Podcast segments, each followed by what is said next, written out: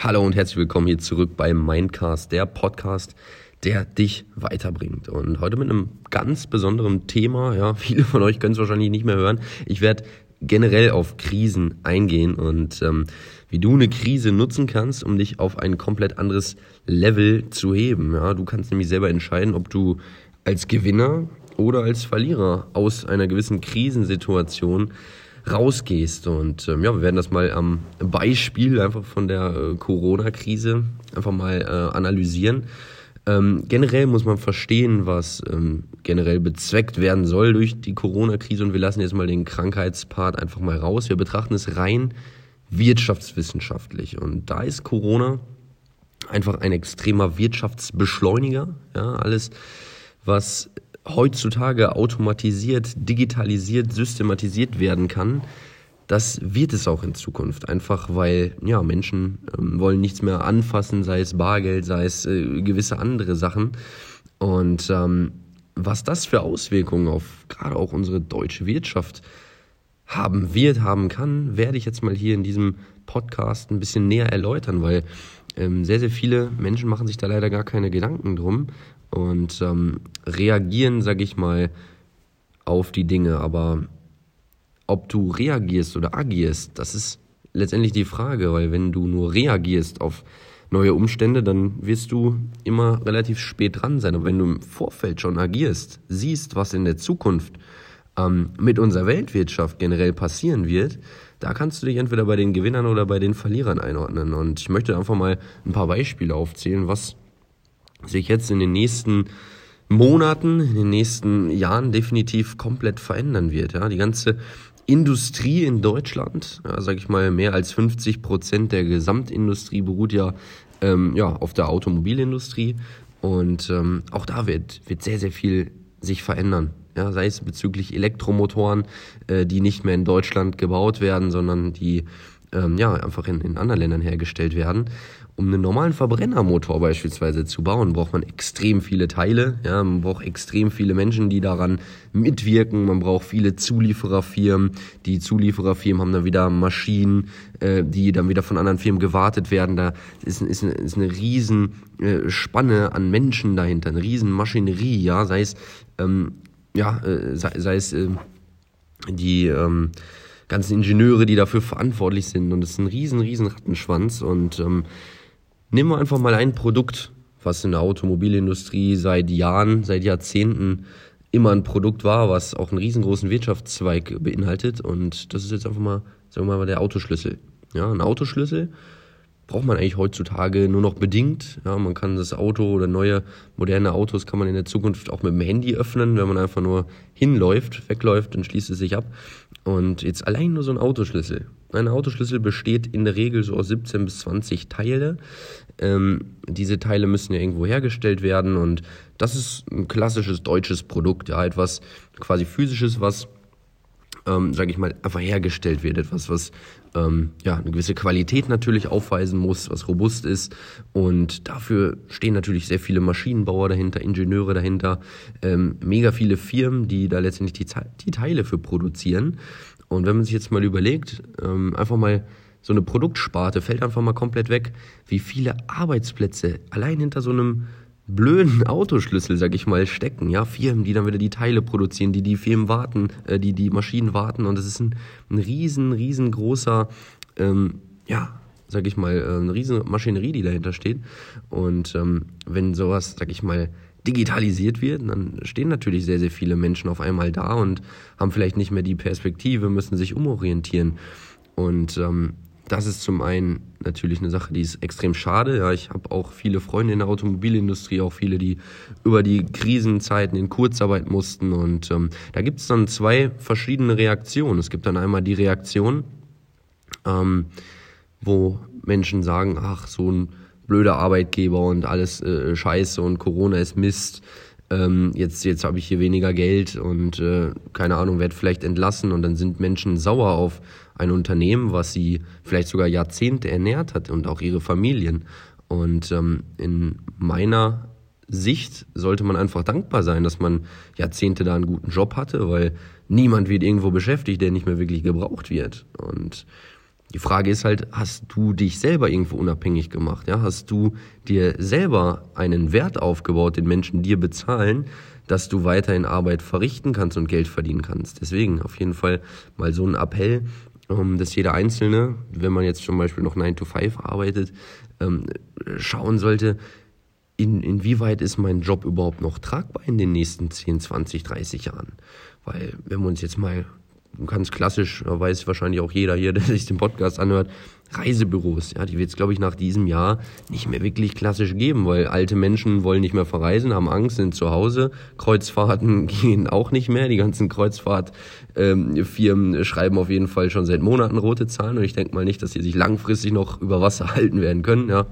Ähm, Einzelhandel auch so ein Thema, ja. Mittlerweile kann man schon mit gewissen Einkaufswagen seine Produkte scannen und auch direkt schon bezahlen. Ähm, Bankwesen wird sehr, sehr viel automatisiert, ähm, digitalisiert. Aber auch so klassische Berufe, zum Beispiel eine Anwaltskanzlei oder ein Rechtsanwalt. So, ich kann meine Steuern heutzutage von Deutschland aus in, in Pakistan machen lassen. Der Steuerberater kriegt da 12 Euro pro Stunde und ist teilweise mit dem deutschen Steuersystem besser ähm, in Verfassung wie jetzt ein deutscher Steuerberater. Und das sind alles Dinge, die durch die Digitalisierung natürlich gekommen sind, weil Wissen einfach für jeden Menschen da draußen frei zur Verfügung ist. Ja, diese ganzen neuen Möglichkeiten, die hat es ja vor 10, 15, 20 Jahren noch gar nicht gegeben. Und ich sehe das als sehr, sehr positive Veränderung. Ja, und da kann jeder sich eine eigene Meinung zu bilden, aber ich sehe es so, dass die Welt einfach gerade mal ein bisschen aufatmet, ja, weil extrem viele Ressourcen auch dadurch gespart werden. Jetzt nochmal Beispiel Autoschlüssel. Wie viel Plastik, wie viel CO2 dafür, ähm, sag ich mal, in die Luft ge geschleudert wird, ja. Wenn man es einfach als App nutzen kann, ja, es ist viel umweltfreundlicher. Oder auch Zeitung. Ja, welcher Mensch muss morgens früh einen Haufen Papier äh, haben, wo er sich durchwühlt. So, man kann das auch alles digital sich anschauen. Und es ist in meinen Augen eine sehr positive Entwicklung, weil es einfach auf der Welt sehr, sehr, sehr viele Ressourcen gespart werden. So, jetzt kommt aber der Haken. Und ähm, den Haken betrifft es, sage ich mal, betrifft, betrifft gerade die Deutschen. Und äh, zwar sind die Digitalkonzerne, die programmieren, die Programme schreiben etc., die die ganze Wirtschaft, auch sage ich mal Elektroautomobilität, die das antreiben, diese Industrien sitzen nicht in Deutschland, sondern die sitzen meistens äh, in Amerika, USA oder auch China. Und ähm, das ist halt das große Problem. Es ist gut für Entwicklungsländer, weil auch in Entwicklungsländern ähm, durch die Digitalisierung, Strom, Internet haben die da meistens besser als in Deutschland, ähm, geht die Entwicklung voran, aber in Deutschland wird es immer mehr ausgelagert, weil es im Ausland auch viel günstiger ist. Ja, die Deutschen verlangen da einfach zu viel oder müssen halt auch viel verlangen, einfach weil beispielsweise der Euro ja auch extrem, extrem an Kaufkraft verloren hat durch die ganzen Geldschwimmen, die jetzt neu produziert worden sind, um Unternehmen zu retten, die eigentlich sowieso schon seit Jahrzehnten oder seit Jahren insolvent sind. Ja, und das ist so diese große, große Zwickmühle, ja, jetzt auch, sag ich mal, ins Verhältnis gesetzt zur Inflation, ja, dass einfach dieses ganze Geld, was jetzt in den letzten Monaten auch durch Corona, durch die ganzen Rettungsschirme produziert wurde, das drückt sich jetzt mal alles nach und nach in die Wirtschaft. Und dann sind wir dann wieder die, die äh, sehen, alles wird vermeintlich teurer irgendwo. Dabei ist einfach nur viel, viel mehr Geld auf dem Markt als sonst. Und jetzt haben wir noch ein großes Problem. Und zwar ist nicht nur mehr Geld auf den Märkten zur Verfügung, sondern es gibt auch immer weniger Produkte auf dem Markt, die beispielsweise das rechtfertigen würden. Also dieses, dieses Verhältnis zwischen Ware und Gütern zu Geld stimmt leider nicht mehr überein. Ja, wir haben viel zu viel Geld und viel zu wenig Güter aktuell auf dem Markt. Einfach weil ja, viel, viel nicht produziert wurde und einfach auch viel weniger gekauft wird. Einfach weil da für, sage ich mal, den Autonormalverbraucher einfach, weil er auch sehr unsicher ist. Ja, er weiß nicht genau, was zu Corona-Zeiten, was jetzt passieren wird. Wir haben letztes Jahr schon gemerkt, dass es auf jeden Fall einen wirtschaftlichen Umschwung 2020 geben wird, dass man da jetzt noch ein Virus so ein bisschen auch vielleicht alibimäßig, ohne jetzt hier die Verschwörungstheoretiker zu wecken, äh, äh, noch vorgeschoben hat. Das konnte natürlich keiner wissen. Ja, aber was wir jetzt damit machen können, ist extrem enorm, weil Jetzt gerade, niemand will zum Beispiel mehr Bargeld überhaupt anfassen, ja, alles wird ja, sag ich mal, eh, sag ich mal, noch mehr digitalisiert und ähm, das Geld hat physisch halt keinen Wert und das, was du jetzt zum Beispiel machen kannst, ist dich mit beispielsweise Kryptowährung auseinanderzusetzen. Ich sage jetzt nicht, dass der Bitcoin die Weltwährung wird, das kann auch immer noch keiner sagen und es wird wahrscheinlich eh zentrale Kryptowährungen geben werden. Gibt's ja jetzt schon, E-Euro, E-Dollar, steht ja alles schon in den Startlöchern, aber setz dich damit auseinander und geh als Gewinner aus der Krise. Und zwei Fähigkeiten, die du definitiv brauchst, um im 21. Jahrhundert wirklich sage ich mal, nicht nur zu existieren, sondern auch wirklich gut leben zu können, ist, dass du anpassungsfähig bist und lernbereit bist. Weil diese Einkommensmöglichkeiten, all das, was heute funktioniert, so ich sitze hier gerade zu Hause, nehme einen Podcast auf und habe den in einer Minute hochgeladen auf Spotify. Diese ganzen Möglichkeiten, das ging ja vor zehn Jahren alles noch überhaupt nicht. Ja, das war vor zehn Jahren alles noch gar nicht möglich. So iPhone gibt's jetzt vielleicht zehn, elf Jahre oder so. Diese ganzen neuen Möglichkeiten, diese ganzen neuen Dinge, die jetzt möglich sind damit, das ging früher noch nicht.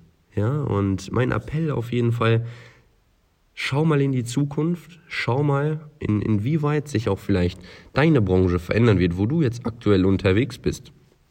Und ich meine, die Digitalisierung, das, die macht in keiner Branche halt. Aber eine Sache, die dein Leben lang oder die unser Leben lang bestehen bleiben wird, sind die Märkte da draußen. Ja? Die Märkte wird es auch noch in 10, 50, 100, 200 Jahren geben.